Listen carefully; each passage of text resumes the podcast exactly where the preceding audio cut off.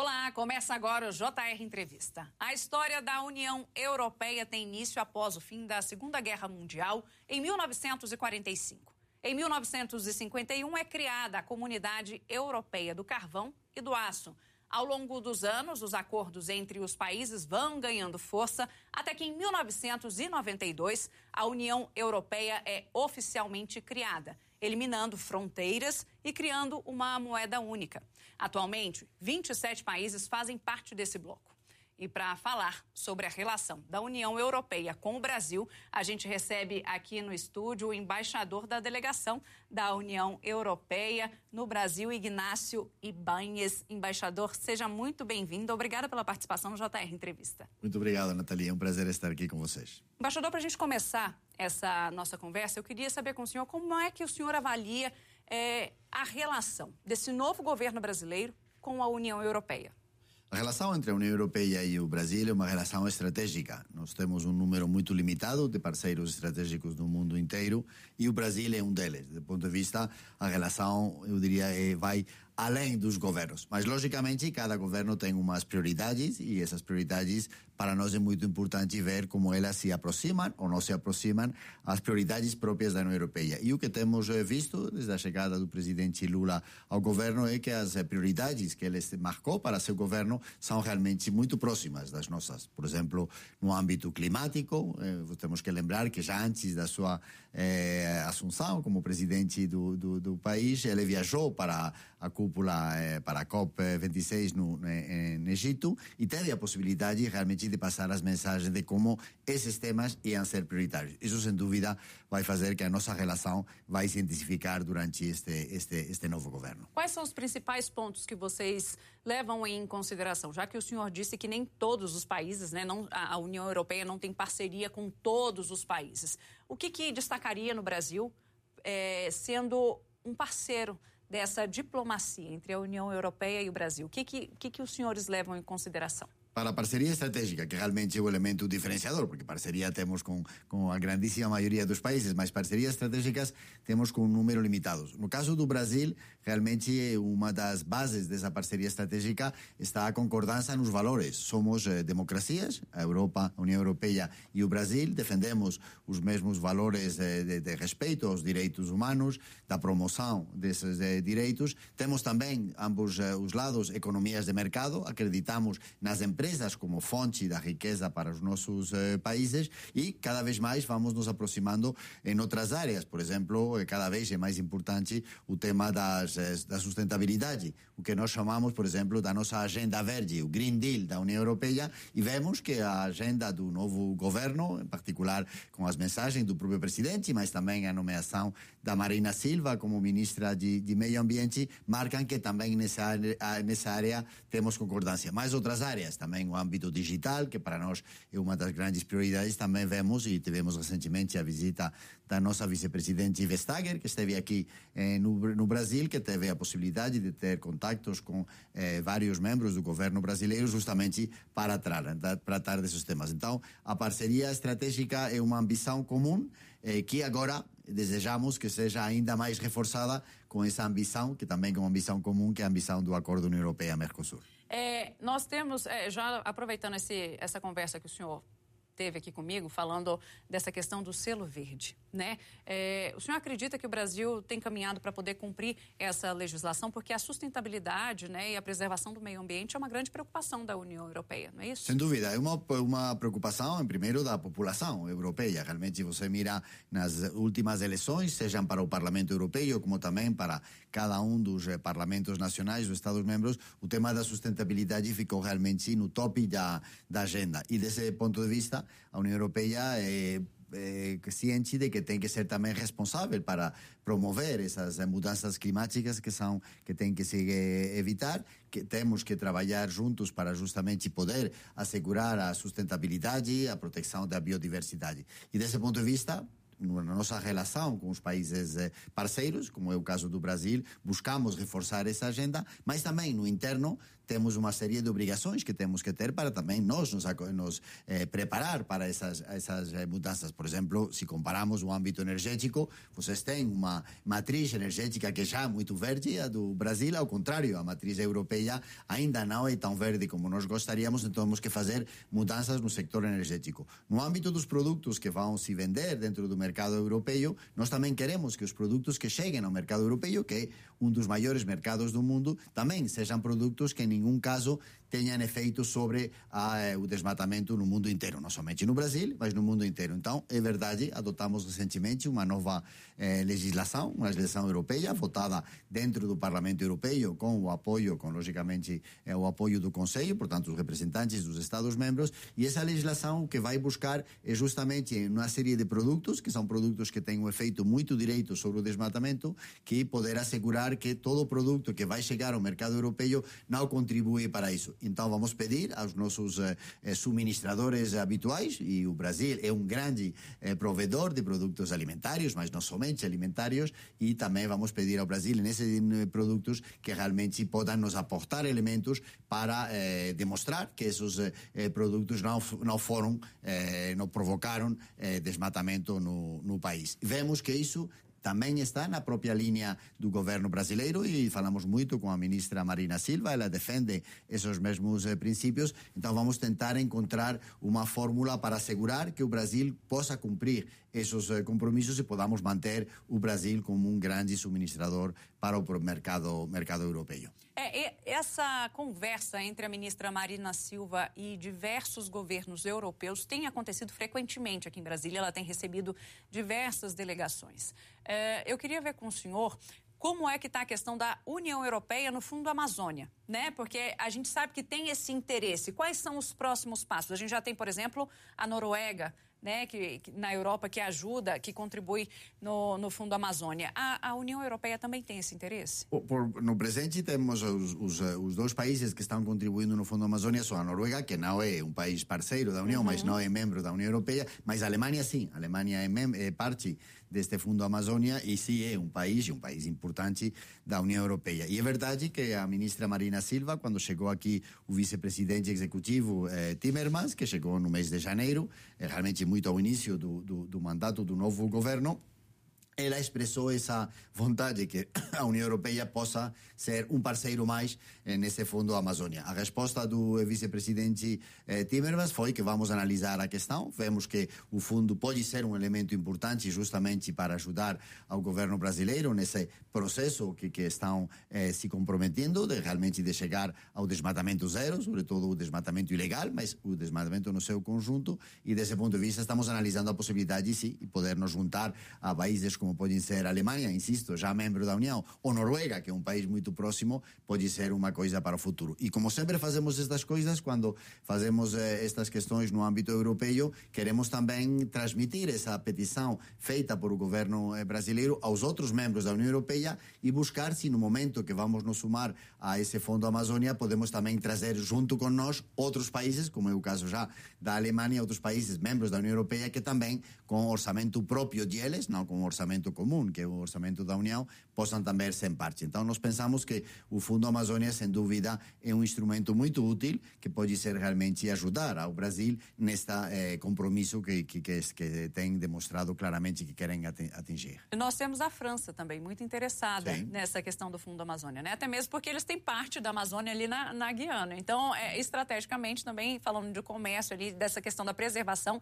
e não o desmatamento, a França é um dos países interessados também nisso. Sem dúvida, e está o elemento da cooperação, e o presidente eh, Lula não, eh, já anunciou que queria organizar para o mês de eh, agosto, estava se falando, uma cúpula entre os países eh, amazônicos, e logicamente a França também estaria incluído nessa, nessa, nessa eh, reunião. Tem vocês, tem já o Tratado OTCA, o Tratado de Cooperação eh, de, de Amazônico, onde estão já os países amazônicos, e a União Europeia está preparada para realmente se sumar a esse esforço. Nós sabemos que a Amazônia é, é soberania de cada um dos países que tem a Amazônia, nós não temos nenhuma reclamação a respeito, tudo o contrário, mas o que sim queremos é se realmente há uma vontade por parte dos governos da região, e muito em particular o Brasil, de fazer esse esforço realmente de preservação, nós eh, aportar a nossa contribuição, e essa seria um pouco a, a, a ideia. não somente com o Fundo Amazônia, também com outros programas que nós temos. Por exemplo, eu outro dia teve uma reunião muito positiva com o ministro eh, Flávio Dino, o ministro de, de, Justiça e Segurança, e ele nos falou justamente desse esforço que o governo está fazendo para assegurar o cumprimento da lei, da lei brasileira eh, lá na Amazônia, e como isso é um desafio para, para, para o governo, e desse ponto de vista nós também temos um programa que chamamos El Pacto, onde já eh, temos eh, desenvolvido cooperação, vamos entrar numa segunda fase desse, desse programa El Pacto e lá estaríamos preparados para buscar um reforçamento da cooperação, que é tão importante, porque falamos, por exemplo, de atividades ilícitas que podem acontecer na região amazônica e pode ser que esses produtos depois, o destino desses produtos não vai ser o Brasil, mas pode ser países, por exemplo, europeus. Então, a cooperação entre os policiais, a cooperação internacional sobre esse respeito para combater esses eh, tráficos, sobretudo quando organizados por o crime organizado, pode ser um elemento muito positivo e encontramos uma disposição forte do ministro e do nosso lado pode contar com o apoio e vão falar justamente o ministro eh, proximamente com a nossa comissária que se ocupa dos temas de segurança, eh, a comissária Johansson. Perfeito. E você pode assistir ao JR Entrevista na Record News todas as quintas às 7h45 da noite, no portal R7, no Play Plus e também nas nossas redes sociais. Embaixador, vamos falar um pouquinho agora da questão da União Europeia e do Mercosul. É, o presidente Lula ele já destacou que há esse interesse de fechar um acordo né, de livre comércio entre a União Europeia e o, Mercosul. E o Mercosul. O senhor acredita que é, esse acordo sai esse ano ainda? Primeiro, eu acho que é bom colocar eh, esse acordo no, no, no, contexto onde estamos. Realmente, já a União Europeia é um parceiro muito importante do, do Brasil, do ponto de vista econômico, no âmbito comercial. Somos o segundo é, é, sócio, parceiro comercial é, do, do Brasil, detrás da, da, da, da China. E estamos vendo nos últimos tempos, e o ano passado, 2022, pudimos comprovar que o aumento do comércio está a acontecer. O ano passado cresceu um 40%, que é um número bem importante. Estamos realmente restabelecendo. Tivemos uma, um volume total do comércio exterior de 93 bilhões eh, de euros, que é uma quantidade respeitável. O Brasil exportou eh, para os países da União Europeia em torno a 50 milhões e a União Europeia exportou para o Brasil 43. Então, o Brasil tem um, déficit, um eh, superávit eh, para o nosso comércio de 7 bilhões. Isso demonstra já uma força. Mas se nos colocamos na parte econômica também, nos investimentos, vemos que lá a presença da União Europeia é ainda mais forte. Somos, com muita diferença, o primeiro investidor aqui no, no, na, na, no Brasil mais ou menos 50% do estoque do investimento estrangeiro que acontece no Brasil chega da Europa. Tivemos agora recentemente com a visita da nossa vice-presidente Vestager com a Apex eh, Brasil, tivemos uma apresentação, também participou o vice-presidente Almin, tivemos uma apresentação desse mapa, do mapa de como já os investimentos eh, europeus estão acontecendo, temos empresas que são já centenárias aqui no, no, no Brasil e ademais estão acontecendo em sectores que eu diria são sectores de futuros, o âmbito digital, âmbito tecnológico, eh, o âmbito das, eh, das eh, energias renováveis, cada vez temos mais cooperação. Logicamente, já é um bom ponto de partida, mas o acordo, a nossa ambição é que realmente pode aumentar tanto o fluxo comercial em ambas as direções, mais exportações brasileiras para a Europa, mais exportações europeias para os países do, do Mercosul, mas também mais investimentos. E desse ponto de vista vai ser muito positivo. E nós sim, nós acreditamos, junto com o presidente Lula, pensamos que é possível. Logicamente, uma eh, negociação depende das duas partes, todos temos que eh, contribuir desse ponto de vista. Já chegamos em 2019 a um acordo geral sobre, sobre este acordo União Europeia-Mercosul, que vai ser respeitado, esse acordo, e esse foi o compromisso tanto dos países do Mercosul como os países da União Europeia. Ainda temos um capítulo que queremos abrir, que é um protocolo protocolo sobre sustentabilidade, que, que, que é um instrumento adicional que queremos eh, discutir. Já começou a ser discutido recentemente na Argentina entre os negociadores e queremos fazer todo o esforço para realmente complementar essa negociação, eh, finalizar essa negociação com a nossa grande ambição, que eu acho que também é a ambição do governo brasileiro, que é quando vamos ter no mês de julho uma cúpula União Europeia-CELAC, que vai acontecer lá em eh, Bruxelas e onde o presidente foi o presidente Lula foi convidado e confirmou que vai estar. Seria um ótimo momento para realmente demonstrar que o acordo vai para frente poder assinar esse eh, eh, instrumento adicional e finalizar o processo de negociação foram 20 anos de negociações eu acho que já tivemos esperando demais Mas é um acordo muito moderno, que é muito importante, não temos que nos ficar nessas ideias de 20 anos, mas que realmente é um acordo muito moderno, seria um acordo que teria um capítulo sobre comércio e desenvolvimento sustentável mais moderno que a União Europeia tem com nenhum outro eh, parceiro, e nós pensamos que esse acordo vai contribuir muito para o desenvolvimento eh, mútuo, o desenvolvimento dos países do Mercosul, a reindustrialização que o presidente Lula fala muitas vezes, nós pensamos que através do acordo vai se dar essa reindustrialização e, logicamente, também do lado europeu pensamos que vai conseguir que empresas europeias que já estão presentes e novas empresas possam chegar realmente a, a utilizar as oportunidades que o Brasil oferece nos é, países do Mercosul. Embaixador, é, falando exatamente de um acordo moderno, é, pensando na atualidade que a gente está vivendo agora também, tem essa guerra da Rússia e da Ucrânia, é, entre Rússia e Ucrânia. E eu queria ver com o senhor se, o que, que o senhor acha? Esse acordo entre União Europeia e Mercosul, de alguma maneira, acabaria contribuindo também é, com a questão com essa guerra, porque nós vemos assim muita, muitas ações humanitárias, é, de que maneira esse livre comércio ajudaria nas pessoas que estão sofrendo diretamente com essa guerra que está acontecendo há um ano aí? Sem dúvida. Primeiro, é importante, quando falamos de uma situação tão dramática como é uma guerra, colocar as coisas na, na, correta perspectiva. Então, realmente, o que estamos vivendo é uma guerra de agressão. É a Rússia que decidiu é, agredir um país soberano, como é a, a Ucrânia, não respeitando é, a, a, integridade territorial desse, desse, desse país. Mas esta guerra, ademais do, dos efeitos é, humanitários, que você muito bem sinalizou, tem um efeito também, eu diria, de um, uma chamada de atenção para todos nós realmente quão importante é você encontrar parceiros confiáveis. Nós, como você sabe, a União Europeia tem durante muito tempo acreditado que a Rússia poderia ser um desses parceiros confiáveis. E, de fato, muita parte do nosso eh, esforço no âmbito energético estava focado justamente com a Rússia, porque pensávamos que era um, um parceiro confiável. Esta guerra de agressão demonstra que justamente a Rússia não é confiável. Um país que pode chegar eh, e atacar a seu vizinho, ademais com que tem uma história comum,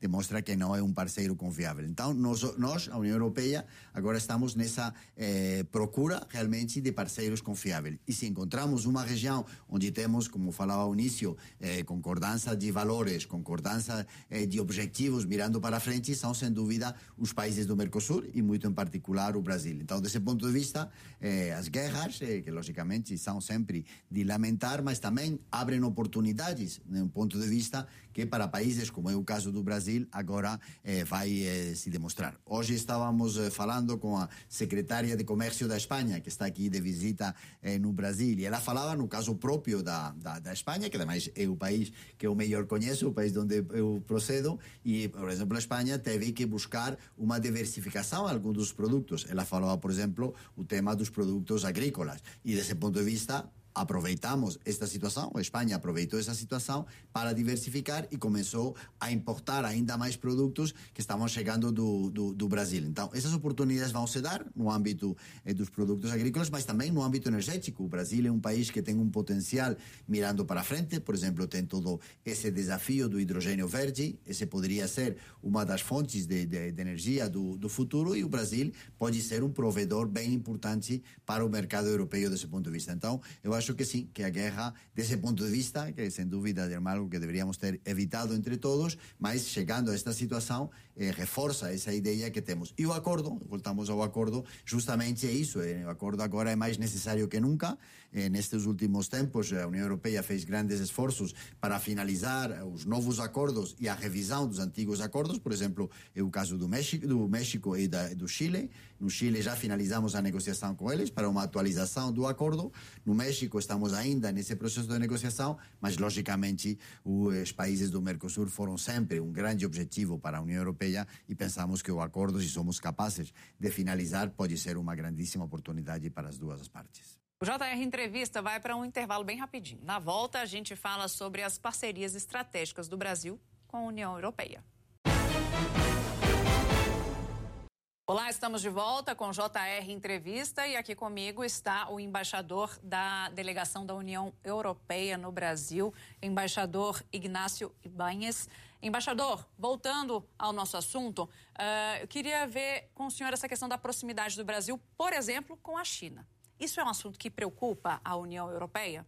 Não, a União Europeia também tem umas relações com, com a China que desenvolve. Recentemente, agora também a presidenta da, da Comissão Europeia viaja à China justamente para demonstrar essa relação. Do ponto de vista não, preocupação não. O que temos, logicamente, em alguns temas em particular, como por exemplo o respeito dos direitos humanos, temos temas eh, que nos preocupam de, da, da, da China. Pensamos que no caso do Brasil, que também é um país democrático, como é a União Europeia, também são temas eh, que, sem dúvida, eh, preocupam. Mas não, nós, nós, desse ponto de vista, somos competidores em alguns âmbitos, por exemplo, o âmbito dos investimentos e do ponto de vista comercial, como eu já falei, do ponto de vista comercial, somos o segundo parceiro da, da, da da, da, do Brasil, eles têm, ter agora, se mais ou menos se calcula que seriam 25%, a União Europeia está em 19%, então não estamos tão longe, vamos dizer, e logicamente se tivéssemos o acordo, estou seguro que essa proporção da União Europeia vai aumentar. Ao contrário, do ponto de vista dos investimentos, estamos muito à frente e o que queremos oferecer nós é as nossas possibilidades. Então, não, não preocupa para nada, compreendemos perfeitamente, a China é um parceiro importante para todos o mundo. Sim, há temas onde realmente se pensamos que é importante que o Brasil possa nos ajudar eh, com eh, questões que estão, por exemplo, a questão da agressão da Rússia e também essa mesma mensagem chega eh, à China. Então, desse ponto de vista, são, são elementos que temos que discutir. O Brasil é, é membro dos, dos BRICS e isso nós reconhecemos essa parceria, mas não, não preocupação não é a palavra. Interesse. Falando em parceria, embaixador, é, Brasil e União Europeia têm parceria em mais de 30 setores. Né? A gente pode destacar direitos humanos, comércio, energia, cibernética, pesquisa e inovação. Qual dessas parcerias o senhor acha que tem maior destaque? Eu diria todas elas, e todas se complementam muito bem. Se agora tivéssemos que fazer uma escolha, pode ser que um esforço que estamos lançando com o novo governo é o âmbito climático e medioambiental com essa visita que eu falei do nosso vice-presidente eh, Timmermans, se lançou a ideia com a ministra Marina Silva subir o nível desse diálogo, que antes se fazia mais a um nível técnico, e agora seria um diálogo que levariam diretamente o vice-presidente Timmermans com o comissário também do meio ambiente, Sinkevicius, com a própria ministra. E lá a ideia é realmente buscar como podemos, na União Europeia, ajudar a, a, ao Brasil nesse esforço tão importante que realmente se colocar, como nos colocar todos, para cumprir os objetivos eh, sobre eh, acordados no, no Acordo de, de, de, Paris sobre mudanças climáticas. Esse poderia ser um deles, mas sem olvidar o âmbito digital, o combate, eh, a promoção dos direitos humanos, mas esses seriam, quizás, os três mais importantes. Perfeito. É, a gente vê que a cada ano há um aprofundamento, né, também nessas parcerias, embaixador. Sem dúvida, sem dúvida, e demais, eu diria agora com o um novo governo, estamos retomando, eu diria, cada uma das agendas. Eh, falei já dessa visita do vice-presidente Timmermans, a visita da vice-presidente Vestager, que se focou muito no âmbito digital. Estamos buscando com o governo eh, brasileiro datas para a chegada da presidente eh, von der Leyen, a presidenta da Comissão Europeia. Depois esperamos um pouco mais à frente a visita do nosso comissário Sinkevicius, do meio ambiente. Então, realmente, sim, eh, o, o ritmo eh, de, de, de, da nossa cooperação vai eh, se reforçando e cada vez vamos encontrando mais elementos, o que é lógico, porque, insisto, somos esses dois parceiros estratégicos e há vontade por ambas as partes de reforçar essa relação. Embaixador, agradeço a sua visita, a sua entrevista aqui ao JR Entrevista e é uma honra ter o senhor com a gente aqui, viu? Muito obrigado, Nathalie. Foi um grande prazer estar aqui com você. Lembrando que você pode assistir ao JR Entrevista na Record News todas as quintas às 7h45 da noite, no portal R7, no Play Plus e também nas nossas redes sociais. Embaixador, mais uma vez, muito obrigada. Muito obrigado a você.